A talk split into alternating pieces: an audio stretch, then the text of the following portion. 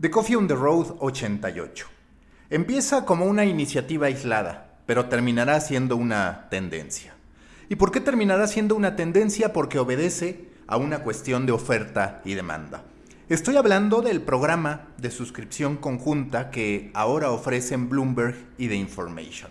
¿En qué consiste para después entrar al fondo de lo que les estoy anticipando? Consiste en que por 499 dólares al año los usuarios pueden tener acceso tanto a la suscripción a Bloomberg como a la suscripción a The Information, que incluye el acceso a todo el contenido cerrado de Bloomberg, el acceso a la nueva app de The Information, el acceso a las llamadas mensuales que se organizan a través de video por parte de Information, la invitación a eventos, el acceso al canal para suscriptores en Slack que tiene The Information, además de los productos premium que presenta Bloomberg, entre los que se encuentran newsletters, una serie de live streams y podcast. La matemática es favorable para el usuario. ¿Por qué? Porque esos 499 dólares terminan representando un ahorro de 315 dólares si se adquirieran de manera independiente. Es decir, The Information tiene un costo de 399 dólares habitualmente al año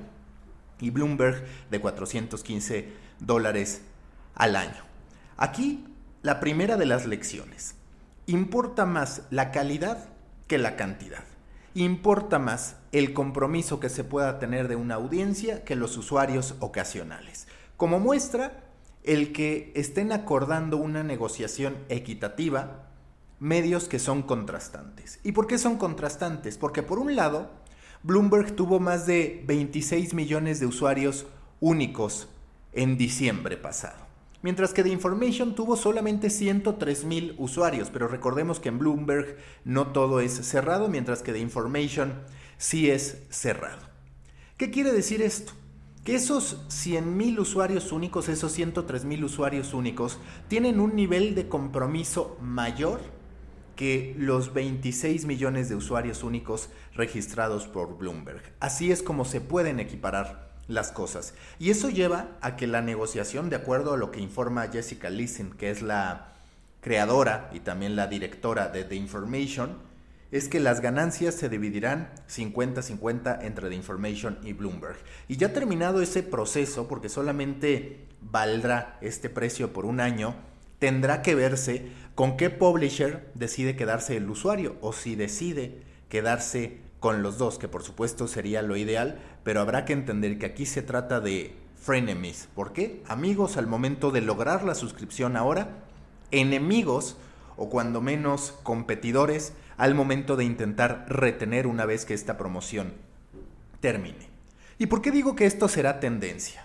Porque va a ocurrir no solamente en el terreno de los contenidos, en el terreno de los medios de comunicación, sino también necesariamente en plataformas de streaming e incluso en las apps que nosotros utilizamos. Vamos por partes.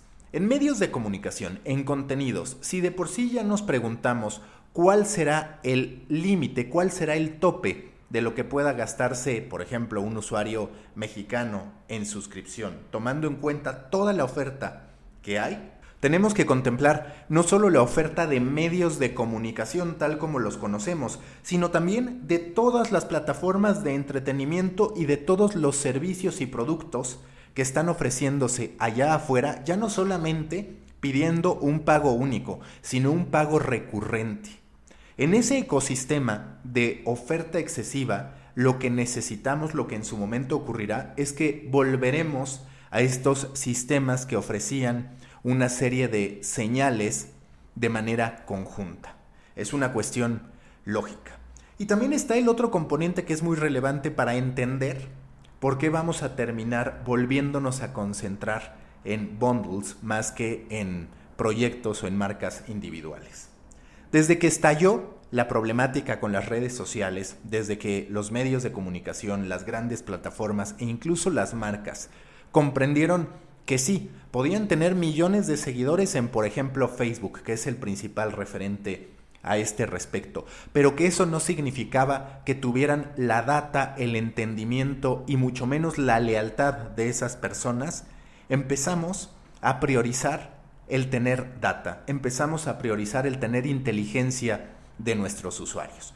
¿Qué se dio como resultado? Que cada uno de los medios, cada una de las marcas, muchísimos servicios apostaron por tener su propia aplicación.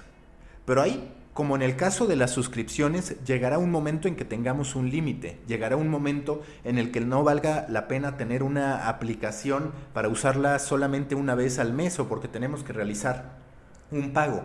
Y eso, estos servicios conjuntos, estas aplicaciones que empiecen a funcionar como una especie de marketplace o mínimo como concentradoras en términos de gestión de los servicios que tenemos contratados, se convertirán en una realidad. Incluso en materia financiera, en algo tan cerrado, en algo tan individualizado por cuestiones de seguridad, empieza a abrirse el espectro. Les recomiendo que a este respecto y también si se preocupan por su salud financiera, que yo sí que me preocupo, entonces por eso la descargué, que descarguen FinTonic. FinTonic tal cual concentra nuestras distintas cuentas. Nosotros le damos información y lo que podemos hacer es ver nuestro balance financiero en lo general, por supuesto también con el detalle particular de cada una de nuestras tarjetas y nos indica incluso las categorías en las que más hemos gastado.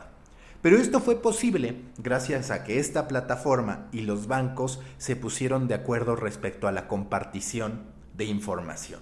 Es decir, la data sí la tiene Fintonic, pero la tienen sobre todo los bancos que son los dueños o que son los que manejan nuestras cuentas. Este tipo de acuerdos serán cada vez más recurrentes. ¿Por qué? Porque nuestro teléfono, nuestro smartphone se está llenando de servicios individualizados, siendo que nosotros al final acudimos a una serie de alternativas distintas. Es difícil que un servicio en particular lo volquemos solamente a una plataforma, solamente a un proveedor. En medios de comunicación no necesariamente ese paquete va a ser del mismo grupo. ¿Por qué? Porque no por fuerza ese grupo tendrá una serie de intereses comunes para mí, por ejemplo. Lo natural sería pensar que sí, que así lo harán, que llegará a Grupo Expansión a decirnos tienes acceso a todos mis medios, por tanto, que llegará a Grupo Salinas a decirnos tienes acceso a esto, por tanto pero no necesariamente. Es bastante factible que en algún momento sean los nichos los que conduzcan a estas plataformas en común para que tú te puedas suscribir y recibir servicios complementarios, como por ejemplo Bloomberg y The Information. Hay hasta cierto punto un alto grado de empalme entre ambos, pero eso hace que sea todavía más lógica la asociación que si estuviéramos hablando de un sitio de deportes y uno de política. ¿Por qué? Porque una sola fuente no cubre por fuerza todo lo que queremos. Recordemos que en los nichos hay micronichos y puede ser en la suma de esos micronichos, en la suma de esos intereses, que se empiecen a construir comunidades que terminen impactando y que terminen triunfando en este mercado en el que los medios, los generadores de contenido, ya concebimos la monetización a través de usuarios como la vía principal, dejando de lado la publicidad y sus múltiples complicaciones, aunque por supuesto no erradicándola. Recuerden que los espero en Proyecto Morona, grupo en Facebook para pequeños creadores de grandes ideas, también en el company page de LinkedIn y que los espero mañana en The Coffee Brand, esta vez dedicado al content marketing de Tinder.